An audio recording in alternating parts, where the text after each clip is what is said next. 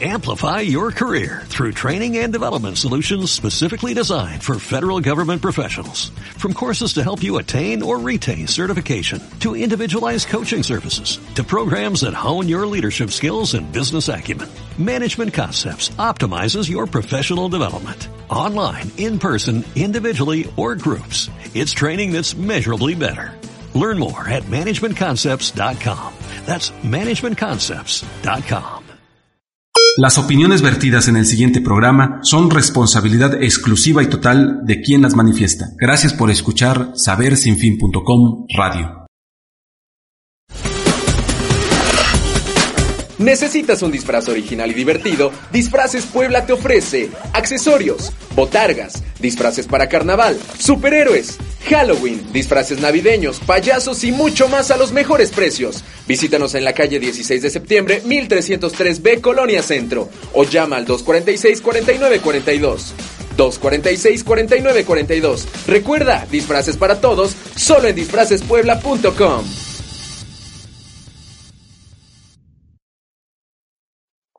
Hola, ¿qué tal? Muy buenas tardes. Les saluda Cirilo Rivera en una misión más de Varones en la Intimidad. Gracias por quedarse en Saber Sin Fin y a todas las personas que nos están siguiendo en este momento. Un abrazo a mi querido Abel Pérez Rojas, director de Saber Sin Fin, por ese apoyo que nos brinda ya ocho años de trabajo en conjunto y sobre todo a todas las personas que han confiado también en este proyecto. Eh, como ustedes saben, eh, también Saber Sin Fin eh, tiene que ver con un trabajo de grandes compañeros y compañeras, sobre todo compañeros en este momento como Carlitos Valderas en la producción y David Méndez que nos apoyan para que esto salga mucho mejor. Gracias y un abrazo también para todos y para todas ellos y todo el equipo que está ahí detrás. Pues bueno, eh, en Varones en la Intimidad quisimos, eh, les habíamos compartido eh, que vamos a trabajar eh, una parte importante que son las instituciones de educación superior.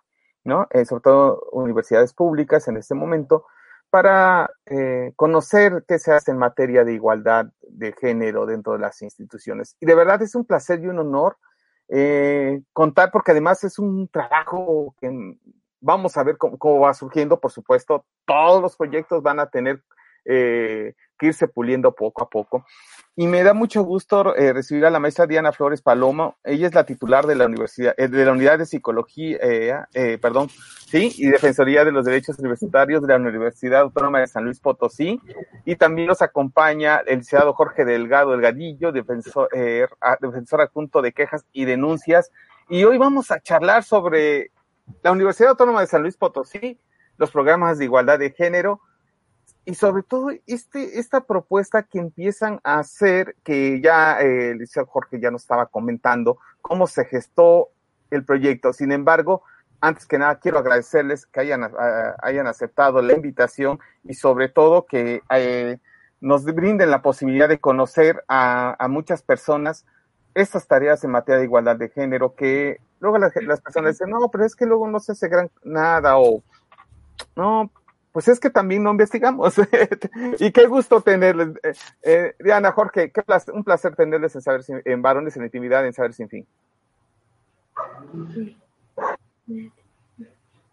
Muchas gracias, pues mucho gusto, este, un honor de verdad para, para la universidad compartir estos espacios, un gusto compartir con, con contigo, con, con Diana, y, muy emocionado pues por compartir justamente lo, lo, que, lo que venimos trabajando en la universidad. Muchas gracias por la invitación.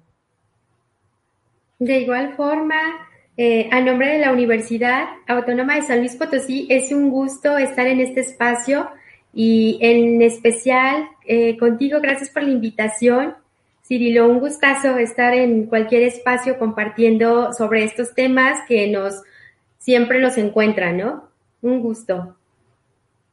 Sí, es, eh, como dices, siempre nos encuentran y es, y es interesante, ¿no? Porque regularmente, bueno, usted, eh, Diana, eh, hace uno, eh, unos años nos conocimos por ahí en San Luis Potosí con la red eh, de cómplices por la igualdad eh, y posteriormente nos encontramos en Monterrey y hace cuatro o cinco años invitaste eh, porque estaba el observatorio de la Universidad, de, el observatorio de género, y ya tú nos dirás cómo se va gestando para esto que, este, esta nueva propuesta que tienen, y no, no propuesta, un trabajo que se va gestando en materia de igualdad de género. Entonces, regularmente, como dices, si a uno le toca hablar, voy a estar del otro lado, tendré que, que nos compartan. Eh, ustedes tienen un programa, eh, eh, pero no llegó nada más porque sí en materia de igualdad de género en la Universidad Autónoma de San Luis Potosí, ¿cómo se va construyendo? ¿Qué se va haciendo?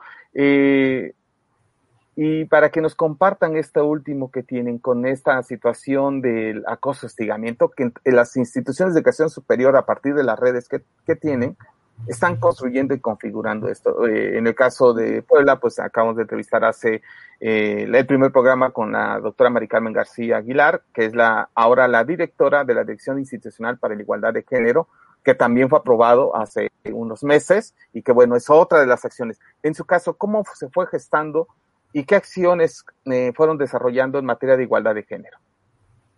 Ok. Bueno, igual eh, les puedo compartir de manera sintética eh, cómo, cómo fue el trayecto en la Universidad Autónoma de San Luis Potosí y fue en 2011 con el arranque de un proyecto eh, de, con apoyo federal. Así es como empieza a trabajarse de manera transversal o se buscaba que fuera de manera transversal las actividades que se realizaran en materia de igualdad de género que en aquel entonces, estoy hablando de 2011, eh, se hablaba de equidad de género. Todavía eh, apenas estaba haciendo como esta propuesta eh, en el cambio hacia la igualdad de género, vistas las diferencias, ¿no? En el sentido de la igualdad sustantiva. empezamos en 2011 a través del proyecto llamado Observatorio Universitario de Equidad y Género, que fue con el que se inició y eh, desarrollamos algunas acciones que fueron eh, significativas. La primera de ellas creo que, que no puedo dejar de, de, mencionar es el poder relacionarnos, el poder vincular con la red eh, a nivel nacional eh, de instituciones de educación superior, Caminos para la Equidad de género. En su momento se llamaba así también para la equidad de género. Actualmente, pues es para la igualdad de género, la de RENIES. Y creo que de ahí, eh, por supuesto, aprendimos eh, el camino o la visión que se tenía para las instituciones de educación superior y estas en el marco de los ocho ejes que se, que se planteaban, ¿no? Para estar trabajando. De ahí partimos en el observatorio para tratar de, de echar a andar algunas acciones encaminadas a fortalecer cada uno de estos ocho ejes. Eh, ya después, a lo largo de, del trabajo que, estuvimos ahí eh, buscando impulsar, eh, logramos que se, se, incluyera en las políticas universitarias algunos de los temas con perspectiva de género. También se logró que se integrara en el modelo educativo de la universidad y ya después, eh, actualmente, pues tenemos una, una gran unión eh, y sobre todo la visión de, de nuestro actual rector, que buscaron la forma de transformar es, esta, estas maneras con las que se inició el trabajo en igualdad de género eh, al interior de la universidad y esto es en el caso de, de la defensoría, que bueno, igual ahorita eh, el licenciado Jorge nos puede compartir, y, y, nada más, bueno, mencionarles que dentro también de las propuestas del observatorio, eh, que estaba antes en lo que era la Dirección de Fortalecimiento Humano,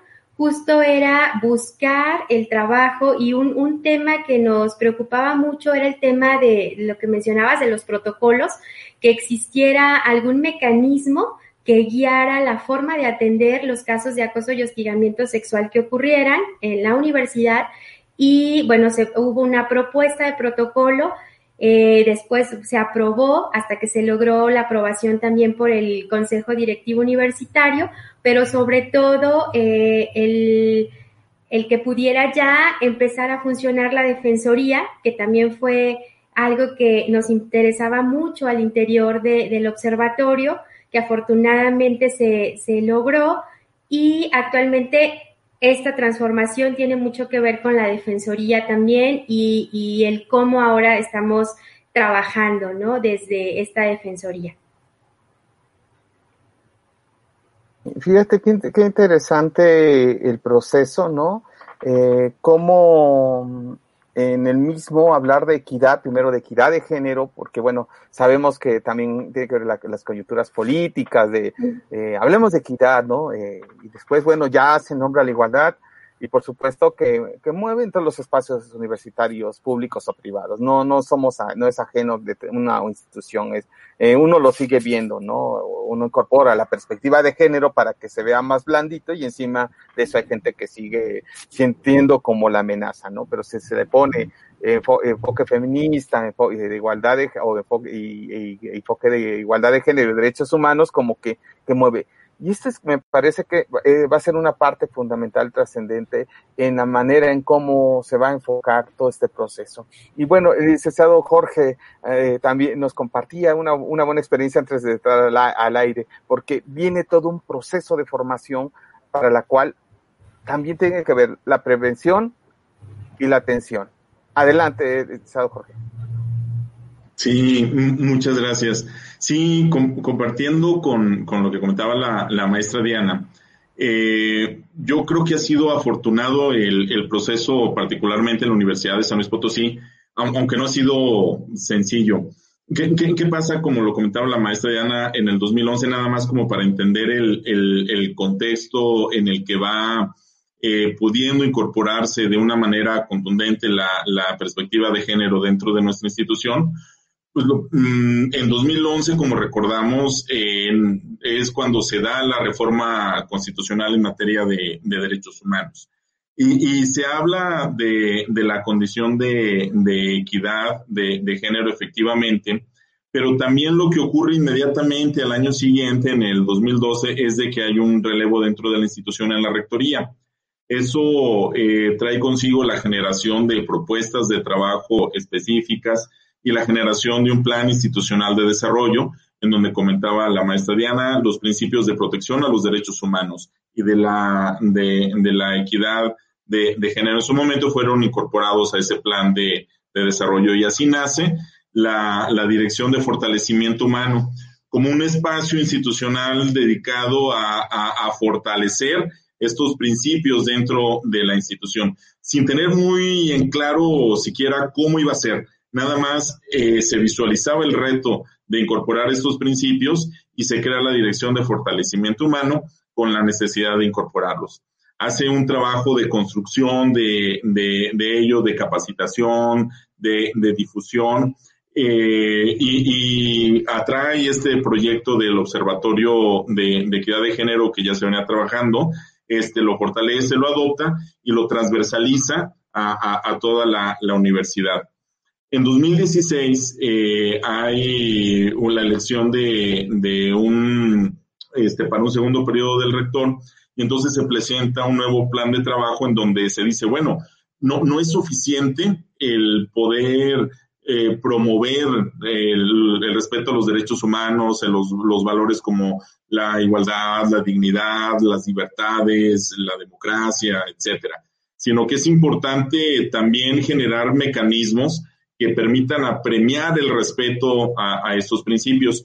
Y entonces es así como surge eh, en 2016, cuatro años después de la Dirección de Fortalecimiento Humano, la Defensoría de los Derechos Universitarios, visualizada como la entidad responsable de garantizar el respeto, promoción este, de los derechos humanos y eh, entendida más como un área reactiva, este, que tenía como misión principal el apremiar el, cumplimiento de, de, esos derechos.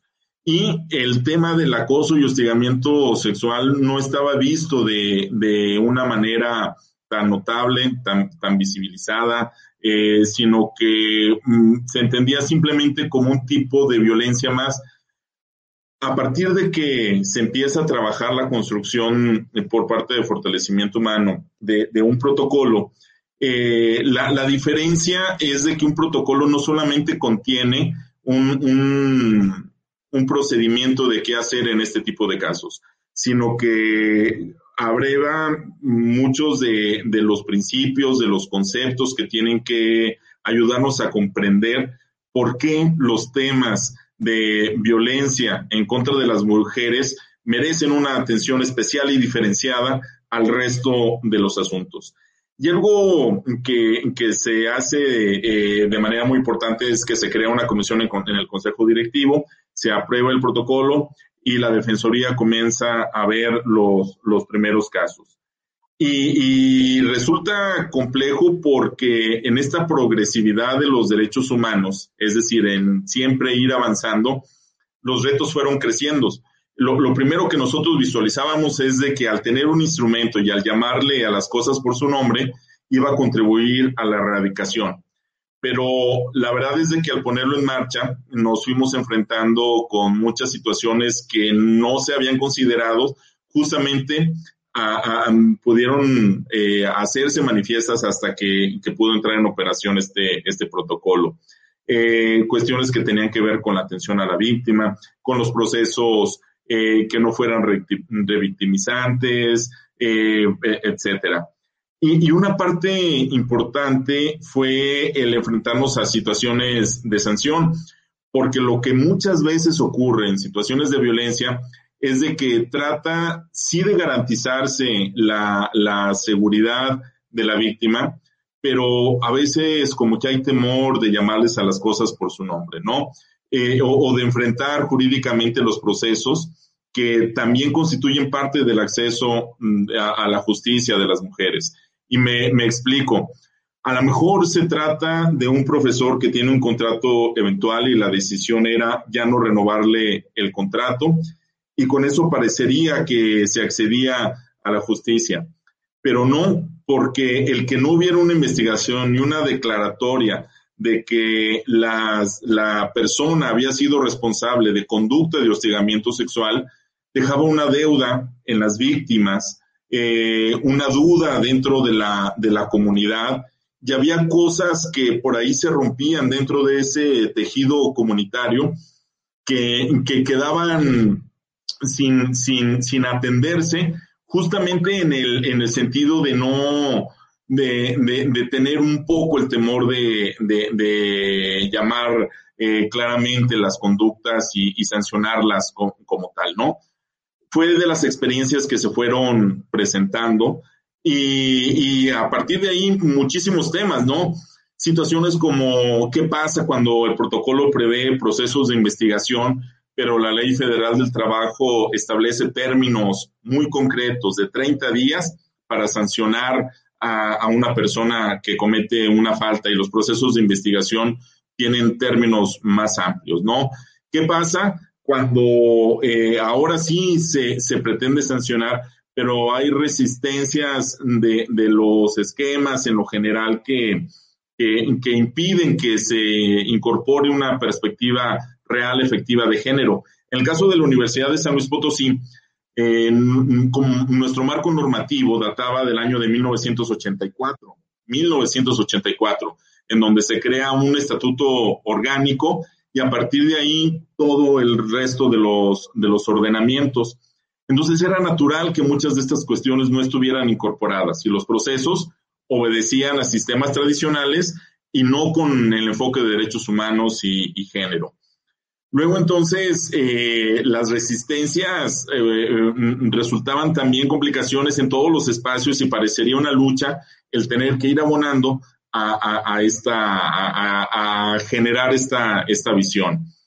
Lo, lo, que se hace, bueno, es llevar los primeros casos, tomar la, las experiencias con las dificultades que evidentemente representa, pero de, mm, el poder documentar esos aprendizajes y eh, a inicios de este año hay un cambio en la gestión de, de, de la rectoría también. Y el, el, actual rector, el doctor Alejandro Cermeño, dentro de su estrategia eh, institucional y su visión, establece a, a, a, el combate al acoso y al hostigamiento sexual como la, la principal acción que tiene que tomar dentro de, su gestión en la rectoría. Es decir, se convierte en el punto número uno de su agenda. Y a partir de ahí, eh, a lo largo del año, se han venido estableciendo una serie de estrategias orientadas a no quedar en el discurso, sino a robustecer estas deficiencias que ya habían podido identificarse para justamente encontrar los mecanismos, robustecer los mecanismos que permitiera hacer un lado estas deficiencias y obstáculos que, que nos habíamos enfrentado. A partir de ahí se trabaja paralelamente en dos áreas. La Secretaría General eh, trabaja en la actualización del Estatuto Orgánico y de la Ley Orgánica de la Universidad, en donde se invitó a la Defensoría de los Derechos Universitarios a participar para incluir toda la visión de los derechos humanos dentro de este nuevo estatuto. Y la Defensoría lo que creó fue eh, inmediatamente en el, en el mes de, mayo un comité para la erradicación de la, de la violencia de género, que eh, eh, el erradicar la violencia de género no tiene solamente que ver con cuestiones de sanción, porque insistimos, hay cosas que, que, afectan más el tejido comunitario que no se, no, no se salvaguardan solamente haciendo efectiva una sanción, es parte de, pero de ahí la necesidad de abarcar otros aspectos como la reparación integral para las víctimas de la violencia, es decir, medidas de reparación, eh, medidas de no repetición, medidas de satisfacción, medidas de compensación, el, trabajo con las comunidades. Y, lo que se decide eh, por parte de la Rectoría es fusionar lo que era la Dirección de Fortalecimiento Humano que venía trabajando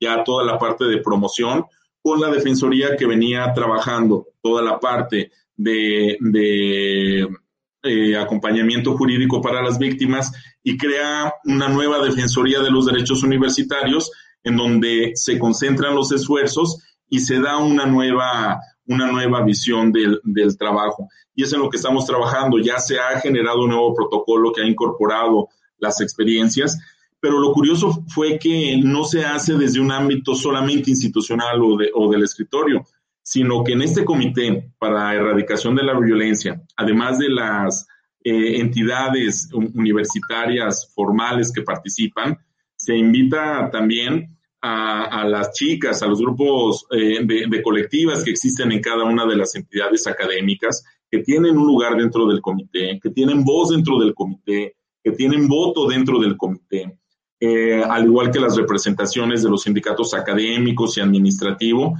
y las decisiones son consensadas. Para poder realmente hacer un ejercicio de escucha, de cercanía, de entendimiento de las necesidades de las personas que a diario son eh, padecen las situaciones de violencia y creo que esto es lo que nos ha permitido tener una visión clara de, los retos que enfrentamos y generar una propuesta que se considera viable eh, para poder abatir de, una manera más clara y decidida eh, estas situaciones dentro de la institución.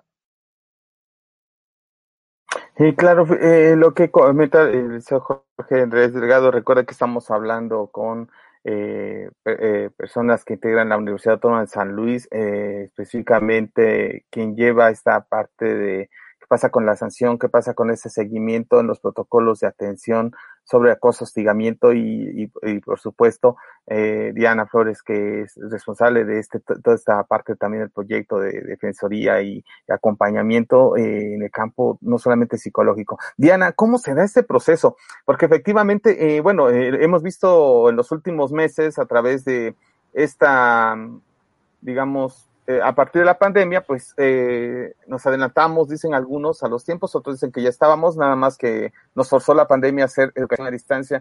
Y, y bueno, el caso de la UNAM fue muy sonado por la situación de los maestros y maestras. Hablar de acoso, hostigamiento dentro de la, institución educativa no es sencillo, porque decimos, pero es que yo lo hice sin mal plan, ¿no? Y también puede ser que, nos, que pase en, con población estudiantil eh, desde tu experiencia, es cómo, se, cómo inicia todo este proceso, porque lo que nos comenta el licenciado Jorge es sumamente muy, muy, este, eh, muy, muy importante, muy, muy valioso. Ok, bueno, el tema del acoso y hostigamiento sexual, por primera vez eh, en la universidad se consideró con lo que antes era el modelo de equidad y género. Ahí es cuando por primera vez nos empezamos a, plantear el hecho de trabajar eh, este, este tema. Sin embargo, justo cuando estábamos eh, capacitándonos para conocer cuáles eran sus alcances y todo lo que esto integraba, pues el modelo desaparece, el modelo de equidad y género eh, de mujeres y se integra a, una de las normas oficiales que no solo consideraba la equidad de género, sino también eh, la inclusión y, y, otros temas, ¿no? Entonces, ahí lo que, lo que hicimos, bueno, fue el, el considerar lo que en ANUYES, en la RENIES, Caminos por la Equidad de Género, ya se venía planteando de esta necesidad de contar con protocolos, eh, de saber eh, cómo atenderlos.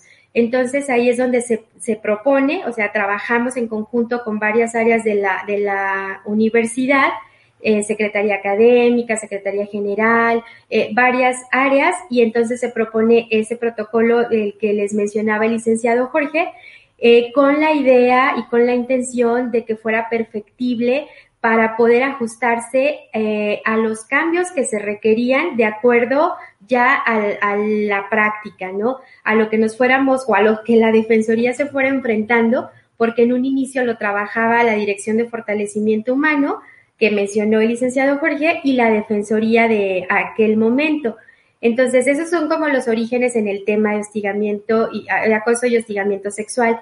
Pero ahora con esta transformación, eh, lo que ocurre es que, eh, como mencioné el licenciado Jorge, eh, ahora, bueno, es la Defensoría General y tiene a su vez tres áreas.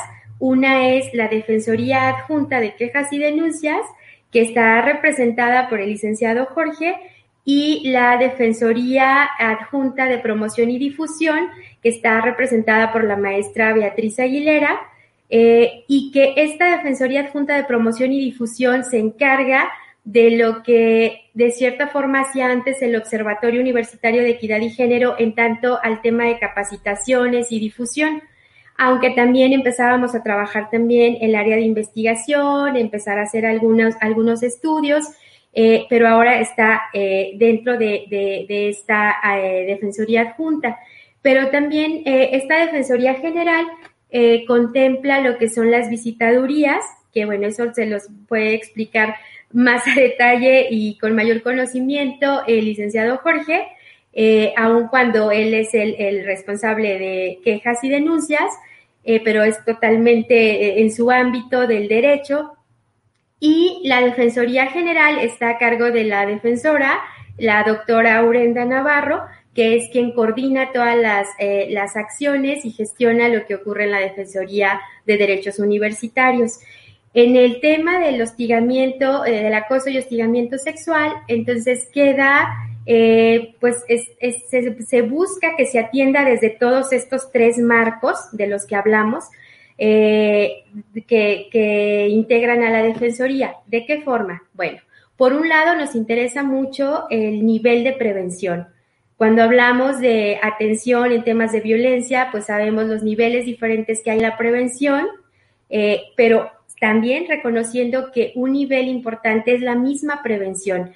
¿Cómo lo buscamos? A través de capacitaciones, a través de, eh, de formación eh, en la comunidad universitaria. Tenemos, bueno, desde antes, desde que, arrancamos los trabajos, ya se venían trabajando eh, los temas de violencia, prevención de la violencia, el que identifiquen el, eh, el, acoso y el hostigamiento sexual y qué hacer, cuáles son las consecuencias a nivel psicológico y también qué es lo que se busca, una cultura de denuncia. Eso nos interesa mucho.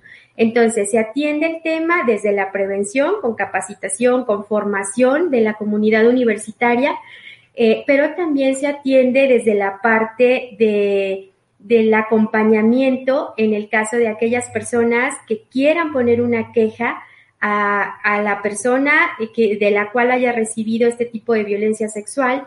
Y esto es a través del área de eh, Defensoría Adjunta de Quejas y Denuncias. Eh, en esta área es donde se lleva la parte, digamos, de acompañamiento en el sentido de pones la queja, pero no se queda ahí, sino que también es qué es lo que pasa cuando estas personas han recibido este tipo de violencia y que las constituye en un estado de vulnerabilidad, eh, convirtiéndolas en víctima de un delito. Y entonces ahí es qué pasa cuando ya se sanciona a, a la persona que resultó responsable y entonces también lo que actualmente estamos trabajando, yo actualmente pertenezco a, esta área de defensoría de quejas y denuncias, pero en el área de atención psicológica integral, eh, porque se busca de, manera paralela apoyar los trabajos que se hacen de, en las quejas o desde las quejas a las personas que pusieron la denuncia brindándoles asesoría psicológica, eh, brindándoles atención de intervención en crisis en aquellas que, que lo requieran o brindándoles contención emocional. Esa es otra parte que se atiende en el tema de acoso y hostigamiento sexual. Y en el caso de las personas que resultaron responsables, eh, que ejercieron violencia sexual, en alguno de los niveles que existen, eh, ya sea leve, medio o alto, en acoso o hostigamiento sexual, lo que se busca es eh, el que puedan integrarse a grupos eh, como el que tú coordinas, eh, Cirilo, y apenas ese es un proyecto que, que, está por arrancar con el apoyo del doctor Nicolás Kaufman, quien, está, quien, quien estará trabajando con, con el grupo de hombres, pero no solo dirigido a quienes resulten responsables, sino a todos aquellos universitarios que, quieran conocer nuevas formas de ejercer eh, sus masculinidades eh, y que busquen y pretendan el cuidado de su salud y la expresión de emociones de una forma diferente, ¿no? Eso se, se busca. Y en el caso de la visitaduría, eh, sé que va directamente a los diferentes campus de la universidad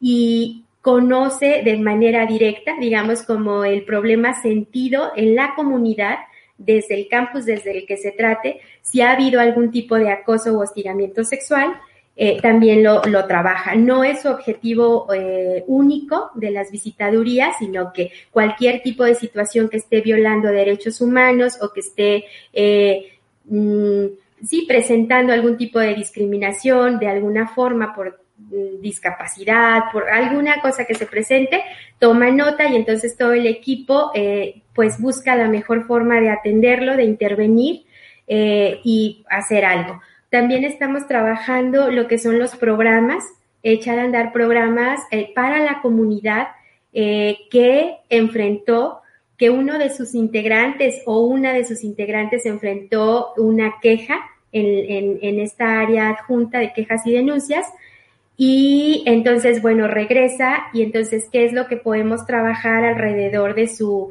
integración a, al trabajo en el caso de que haya sido una situación leve de acoso o hostigamiento sexual? Entonces, eh, de esa forma, de, una manera interdisciplinaria y de una manera eh, diversa o con diver, diversas acciones a todos los ejes involucrados, pues buscamos una intervención para el beneficio de nuestra universidad, buscando pues la meta que se tiene, ¿no? Siempre el ideal de la erradicación de la violencia de género. Sí, muchas gracias, eh, maestra Diana. Laura Monsiváis, muchas gracias por acompañarnos y seguirnos. Y creo que ese es parte de los retos que tienen las instituciones de educación superior, llámese públicas o privadas, porque algo que, que platicamos y hemos dialogado y me gustó y me gustó mucho cómo incorporan al sector eh, que también juega un papel fundamental como es el, sector estudiantil. Por ejemplo, eh, en diferentes universidades, cuando se, eh, con los tendederos de la denuncia que han generado las compañeras, pues bueno, se hace visible eh, un sinfín de prácticas. Eh, sin embargo, bueno, en materia de derecho, que aquí, bueno, el señor Jorge, que es, ahora sí que su área, uno, uno es psicólogo, psicóloga, y entonces uno va comprendiendo, sin embargo, el manejo es fundamental. Nos decían algunas personas que es importante no solamente ponerlo en el Twitter, sino es ir a la denuncia. Y sabemos que en, el, en, en esa cuestión de derecho son pruebas, porque, a ver, sí entiendo que hay una parte, eh, pero ahora, ¿cómo le hacemos, no?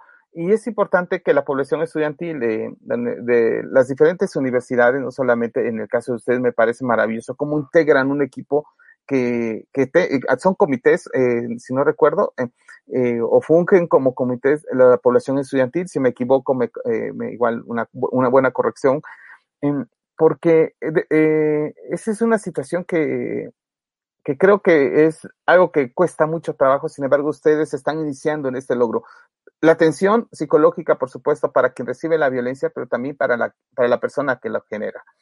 Y, y, y, sí, o sea, no es sencillo eh, darnos cuenta y ubicarnos porque pues, pues todo mi capital cultural, científico, pues entra en, en, duda, ¿no? O sea, como es lo que decimos, o sea, parece ser que por el hecho de haber estudiado un posgrado ya automáticamente o por mandato se me, se me quitó la misoginia, la homofobia o prácticas de violencia y pues no, tiene que ver con esto cotidiano. ¿Cómo, cómo eh, pensemos, una persona que, eh, que vivió un tipo de violencia, ¿cómo, cómo es el procedimiento? Sí, eh, fíjate que, que, es importante. Parte de la, de la reestructuración que hemos hablado tiene que ver con, con el fortalecimiento de los mecanismos que la Defensoría puede contar.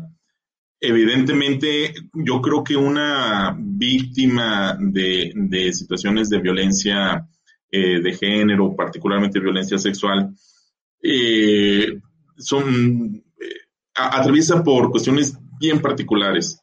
Y cuando va a una instancia jurídica, creo que esa es la, parte en donde los abogados cometemos muchos errores.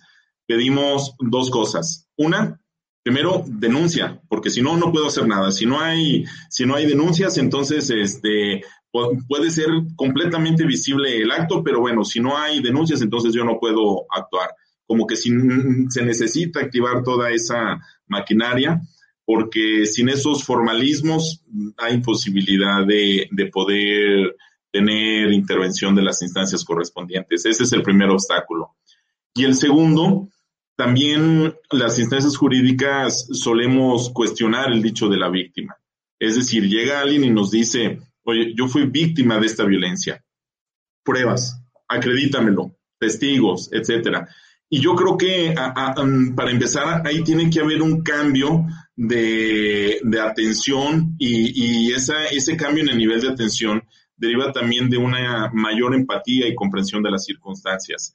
Primero, que las situaciones de violencia, lo ha establecido claramente la Suprema Corte de Justicia, ocurren mm, de violencia sexual, ocurren en ámbitos donde no es común que se dé frente a la presencia de testigos o donde haya muestras claras de, la situación de violencia. Es decir, mm, acaba de ocurrir el hecho y no hay oportunidad de tomar alguna fotografía, un video, etcétera, que permita tener esas pruebas específicas que muchas de las ocasiones el derecho demanda. Eh, y segundo, el pedir esas pruebas yo creo que es cuestionar el dicho de la, de la víctima. ¿Qué, qué, debemos comprender entonces?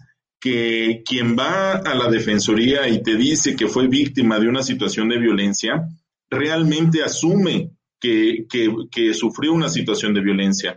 Es inclusive probable que los actos materialmente no hayan constituido una expresión de violencia, pero eso no implica que la víctima no los haya de manera efectiva sentido de esa forma, que no haya sentido un asedio, que no haya sentido un temor, que no haya sentido algún apremio, aunque materialmente puede haber algunos casos en los que pudo no haber ocurrido.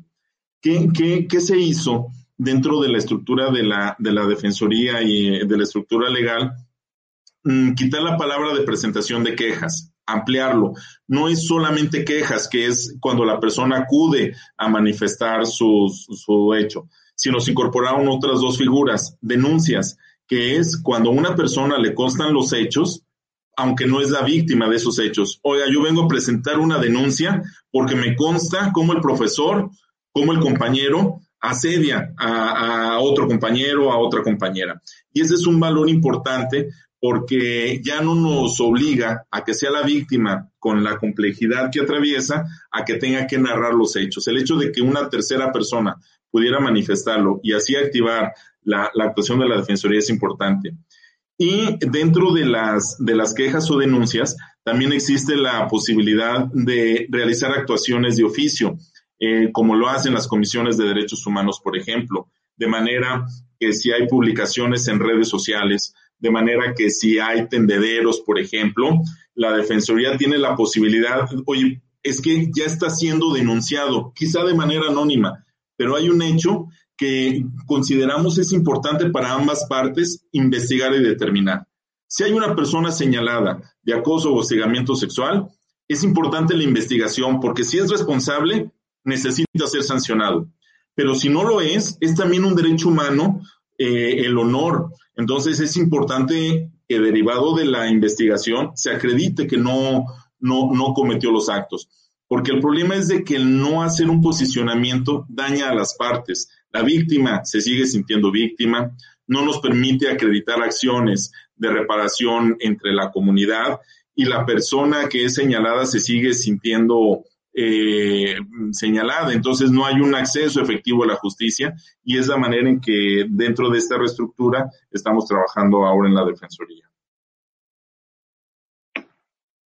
Qué interesante, eh, porque sí, eh, bueno, nosotros, bueno, ahora que también hay que, estamos de un día, me parece maravilloso en este país, porque la ley Olimpia fue aprobada en el Senado, eh, y, y, este tipo de violencias, eh, ¿cómo llegan a ocurrir en espacios universitarios de los hombres con las compañeras?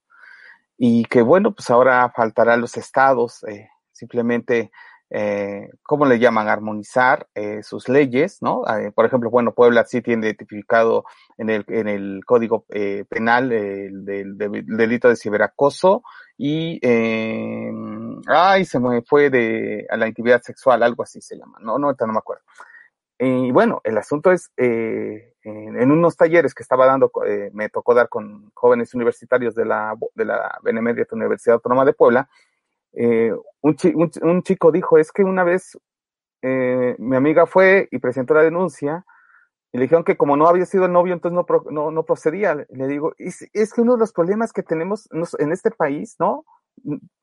Es que no conocemos nuestros derechos. O parece ser que conocemos el derecho que nos corresponde y la interpretación que nos dan a veces también le creemos a quien lo vemos como experto y experta y qué mejor este proceso que ustedes están gestando, porque dicen, bueno, a ver, desde el momento que vemos esto, nosotros tenemos que investigar, saber qué está pasando, hacer las recomendaciones posibles y acompañar tanto a la persona que vivió la violencia como quien la, como la, como dicen en el derecho, presunto culpable. Y, y, creo que en ese sentido nos abona, porque en, si en las instituciones de educación superior es donde gestamos no solamente los saberes, sino las relaciones cotidianas y, y, y la formación de, un, de eh, eh, profesionistas, ¿cómo vamos a construir una cultura eh, que le podemos llamar de paz, de no violencia, de derechos humanos? Y creo que este tipo, este tipo de acciones nos acercan es, estos elementos. Eh, Maestra Diana, eh, en esta experiencia, ¿cómo, eh, qué, qué, ha ido encontrando en el camino entre la formación, la capacitación, la prevención? ¿Cuáles son esas inquietudes que ves de las y los adolescentes, de los jóvenes, perdón, estaba diciendo adolescentes, jóvenes universitarios y universitarias? Eh, y también cuáles son las inquietudes que tienen con, para, eh, de sumarse, de conocer más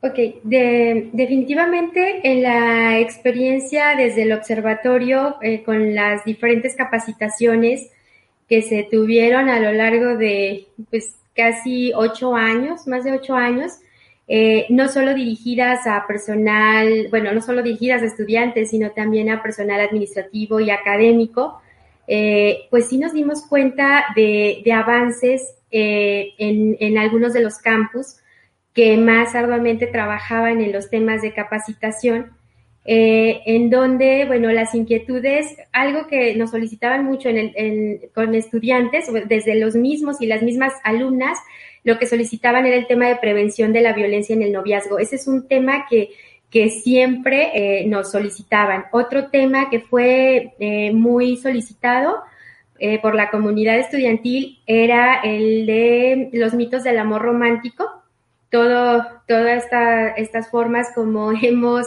eh, aprendido a relacionarnos, eh, ese es otro tema. Y bueno, ya en los últimos años todo fue relacionado al tema del acoso y hostigamiento sexual.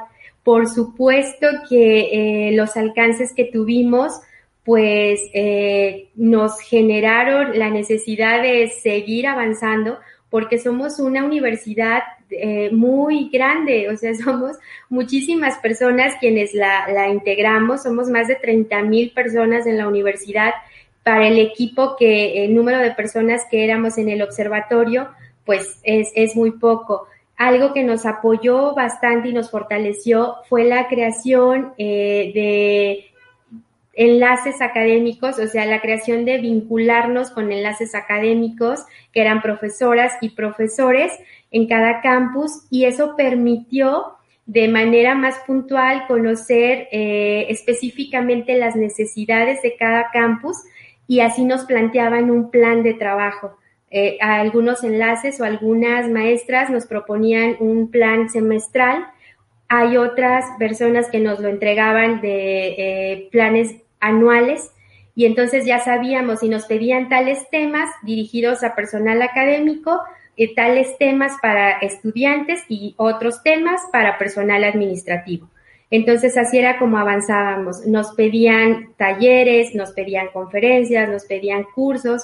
Eh, algo que logramos también fue el, el, el hacer un diplomado dirigido, eh, la intención eh, inicial, digamos, fue que lo tomaran quienes fungían como enlaces académicos, pero la verdad es que eh, no fueron todos y todas las que esperábamos de enlaces, pero sí se sumaron otros profesores y profesoras de la universidad. Algo que a mí me da mucho gusto en esta transformación eh, con el cambio eh, de plan de trabajo y de rectoría es que eh, esas formas como veníamos trabajando con enlaces académicos se amplió eh, para que ahora sean unidades de género en los diferentes espacios de la universidad. Eh, pero lo que me agrada es que también la forma de hacerlo es de manera colaborativa, de tal forma que no solo se representan por un enlace o dos, había lugares antes que lo trabajábamos y que eran dos personas en cada campus, sino que ahora estas unidades contemplan que tengan representación tanto de personal académico como administrativo y también estudiantes. Entonces creo eso sí me gusta como mencionarlo porque creo que va, va a fortalecer muchísimo más de los avances que en otro momento eh, pudimos haber tenido, eh, porque vamos a conocer directamente, eh, bueno, sobre todo el área, eh, la Defensoría Adjunta de Promoción y Difusión, aquellas situaciones que se requieran en cada, en cada campus, ¿no? En cada área de la universidad. Entonces, es más o menos, bueno, en la experiencia lo que, lo que enfrentamos, en lo que nos solicitaban. Otro tema también que, que empezamos a, implementar fue lo que mencionaba Cirilo sobre cultura de paz. Eh, es, bueno, en lo personal es un tema que a mí eh, me gusta mucho trabajar, mm, sobre todo en la práctica. Eh, incluso mi forma de, enfoque psicoterapéutico lleva este tema de cultura de paz y abordar todo lo que tiene que ver con el los diferentes tipos de poder. Eh, y bueno, este es el de competencias psicosociales, que justo es algo que vamos a echar a andar dentro de la Defensoría Adjunta de Quejas y Denuncias a través del área de atención psicológica eh, con este programa de fortalecimiento. Ahora se, se lo vamos a adecuar, lo estamos adecuando, y se llama eh, Programa de Fortalecimiento de Competencias Psicosociales para una Cultura de Paz. Entonces, eso es como de lo que te, puedo, te, puedo, te pudiera compartir eh, eh, hasta este momento. Muy bien, para ir como cerrando, eh, licenciado Jorge, eh, sabemos que los retos y que, construir una cultura de la legalidad, como le decían hace años, ¿no? Esta cultura de justicia este acceso de la justicia de las mujeres, de hombres, en un espacio universitario, nos invita a pensar en muchas estrategias. ¿Qué, ¿Qué, le quiere decir a la población que nos escucha, que aunque no sea de la Universidad Autónoma de San Luis Potosí, o quienes sí son, ¿no? ¿Qué, eh, ¿qué reflexiones nos puede ir dejando en, esta materia, ¿no? Por, eh, para que no eh, porque cuando vemos eh, protocolos, de inmediato lo primero que asociamos es, ah, alguien hay que sancionar, en lugar de, es una cultura de prevención, una cultura de paz, una cultura de mejores relaciones eh, entre las y los universitarios, ¿no? Sí, muchas gracias. Fíjate que comentamos al inicio de, del programa y, fuera del aire que es, es muy interesante entender, yo creo, algo que se da para nosotros los varones el acercarnos a, la perspectiva de género. Eh, sabemos que no se puede ser feminista, es decir, no podemos apropiarnos de una lucha que es solo de las mujeres y que a ellas les pertenece, sería quitarles esa legitimidad, pero sí, sí se puede ser empáticos. Y, y, lo que ocurre es de que las personas que de alguna manera nos encontramos en situaciones de privilegio, pensamos que es la normalidad del resto de las personas. No nos damos cuenta que a lo mejor uno puede subirse a un camión y no hay riesgo de que sufran las mismas condiciones que sufren las mujeres, ¿no? Que, que eh, no vamos a ser eh, observados, señalados, prejuiciados por nuestra forma de vestir, por nuestro lenguaje, por nuestra manera de comportarnos. Porque para nosotros es normal que no pase nada.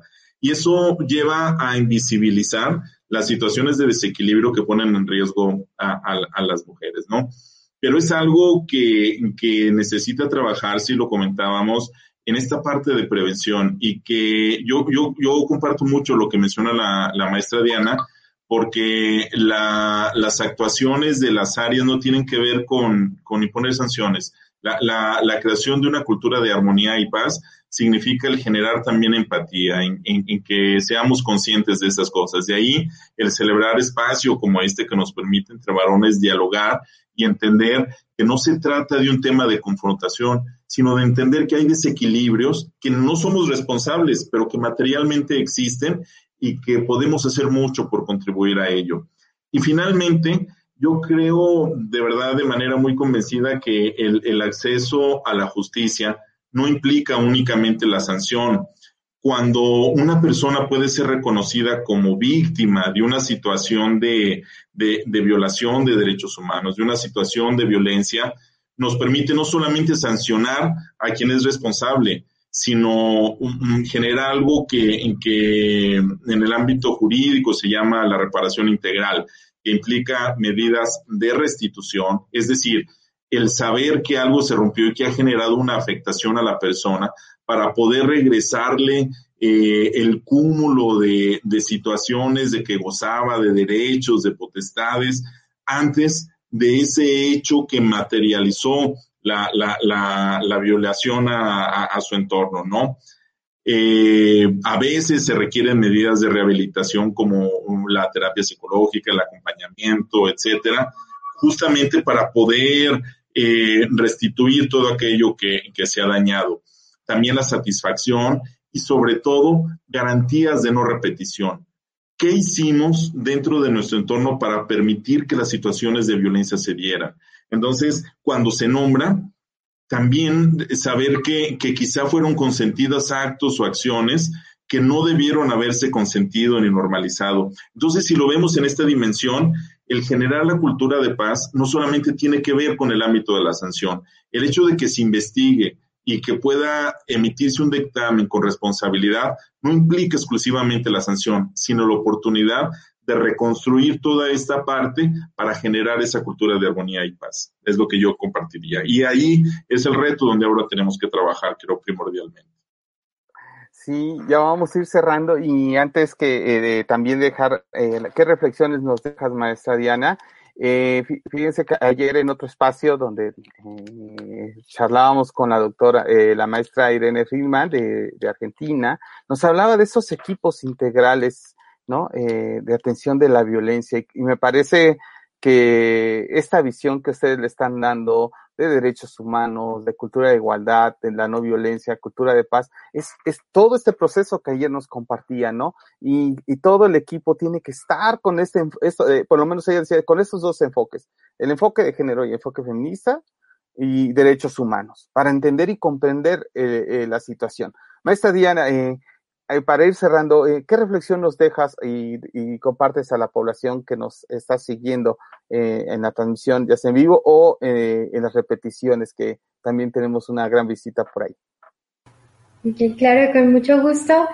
Bueno, eh, el reconocer la, necesidad de que estos temas se trabajan eh, de la mano, que el hablar de perspectiva de género, el hablar de derechos humanos, el hablar de cultura de paz, nos invita a trabajar en un primer lugar nuestra autonomía, nuestro poder interno, el, empoderamiento, para poder eh, tener la, la posibilidad de tomarnos de la mano desde nuestros diferentes ámbitos, tanto de disciplinas profesionales, tanto de los espacios que ocupamos, tanto eh, de, desde, desde la práctica que estamos realizando y entender eh, esta importancia de la horizontalidad, creo que eso es fundamental. Eh,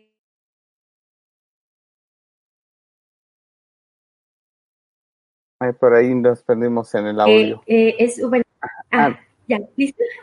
Hablar de cultura de paz es entender que, que somos parte de, de una comunidad eh, y que para ello necesitamos aceptar el respeto, primero por uno mismo y por una misma, y el invitarles eh, que cuando trabajamos estos temas, igualdad de oportunidades, igualdad de género, cultura de paz, feminismos, eh, estamos hablando de bienestar bueno, tú y yo como colegas, pues de bienestar psicológico, creo que en la medida que estamos bien con los otros y las otras, es un reflejo de que estamos bien en lo personal. Entonces yo nada más siempre me gusta eh, también dejar la reflexión que si una persona es capaz de hacer lo que hace, eh, veamos cuánta necesidad tiene de trabajo interno eh, no en un sentido de justificar y de decir, ay, pues pobre, eh, y ahora posicionarle como víctima, no, sino como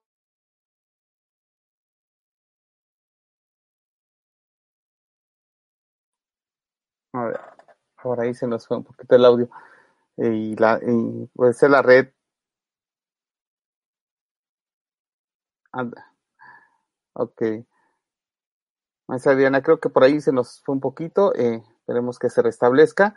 Eh, y bueno, si no, eh, vamos a ir a manera de cierre.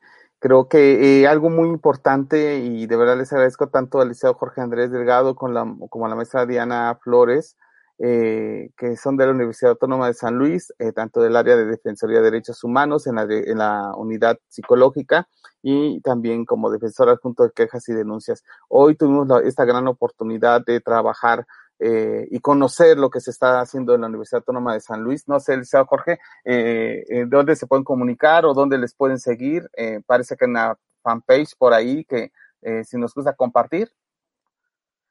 Sí, muchas gracias. Bueno, en la, en la página oficial de la Defensoría, que es www.uaslp,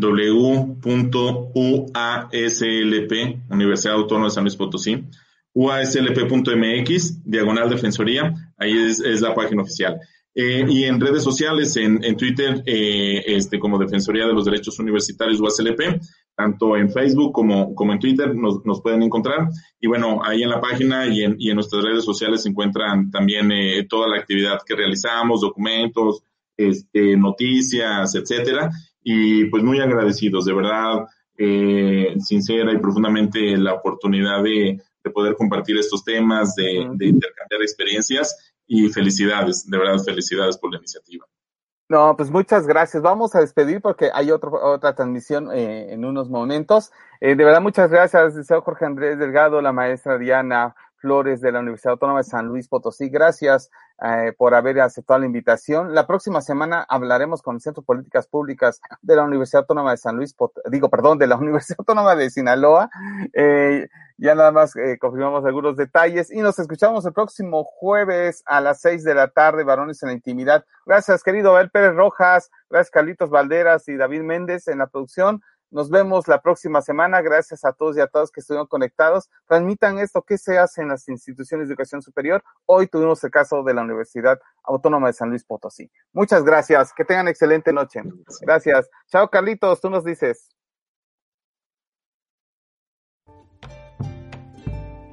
こんにちは皆さん。今はみんなは知識はいつまでもの番組を聞いているよ。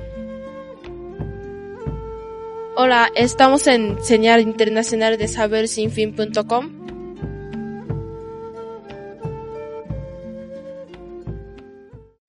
Amplify your career through training and development solutions specifically designed for federal government professionals. From courses to help you attain or retain certification, to individualized coaching services, to programs that hone your leadership skills and business acumen, Management Concepts optimizes your professional development. Online, in person, individually, or groups. It's training that's measurably better.